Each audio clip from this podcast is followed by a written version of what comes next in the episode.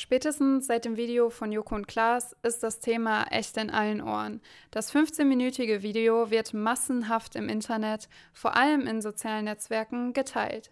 Für die, die es nicht mitbekommen haben, es geht um sexuelle Belästigung von Frauen in Deutschland. Ich habe mich daraufhin gefragt, wie es bei uns an der Uni wohl aussieht.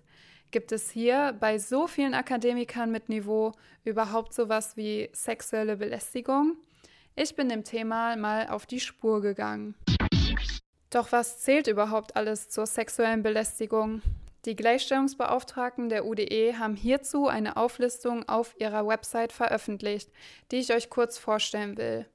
Hierzu zählen vor allem physische Übergriffe wie nicht erwünschte körperliche Nähe, unerwünschte Berührungen, das Erzwingen sexueller Handlungen, sexuelle Nötigung und natürlich Vergewaltigung aber auch verbale Angriffe wie anzügliches Reden, entwürdigende Kommentare über Personen oder deren Körper, abfällige Bemerkungen mit sexuellem Inhalt, sexuell herabwürdigende Gesten, die Aufforderung zu sexuellen Handlungen, aber auch das indiskrete Ausfragen über die Lebensführung, wiederholtes und anhaltendes Anstarren sowie das Verteilen, Aufhängen und Zeigen von sexistischen oder pornografischen Inhalten zählen zur sexuellen Belästigung an unserer Uni. Leider gibt es keine Zahlen, die aufzeigen, wie viele sexuelle Belästigungen an der UDE gemeldet werden. Die Gleichstellungsbeauftragten verweisen an dieser Stelle auf externe Erhebungen, wie zum Beispiel einer Studie der Europäischen Union für Grundrechte aus dem Jahr 2014.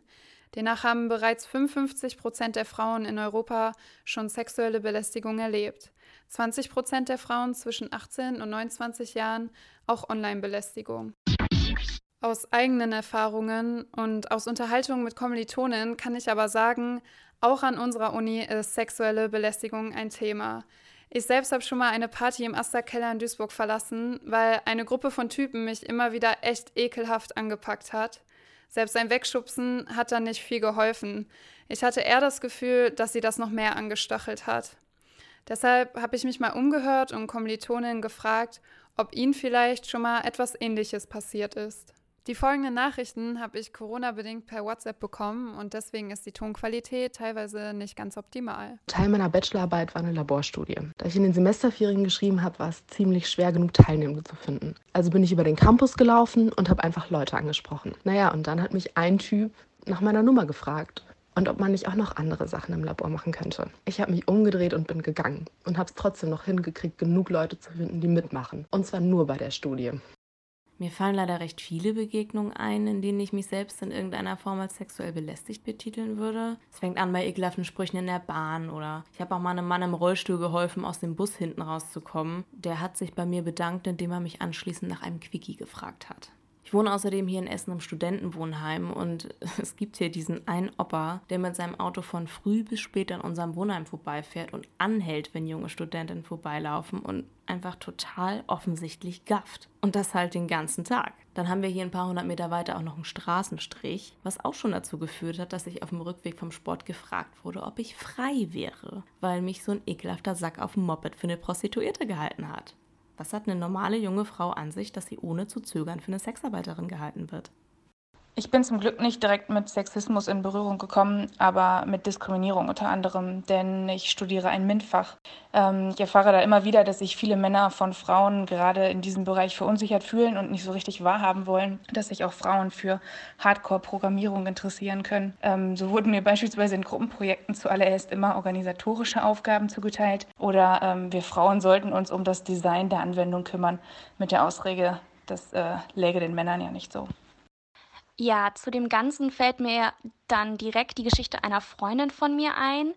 Ähm, wir waren zusammen auf einer äh, Studentenparty und ein Typ hat sie dann irgendwie dumm von der Seite angemacht und sie hat halt, sie ist nicht weiter darauf eingegangen. Und wir haben den später irgendwie am Abend nochmal wieder getroffen. Ich hatte sie zu dem Zeitpunkt verloren gehabt, muss ich dazu sagen.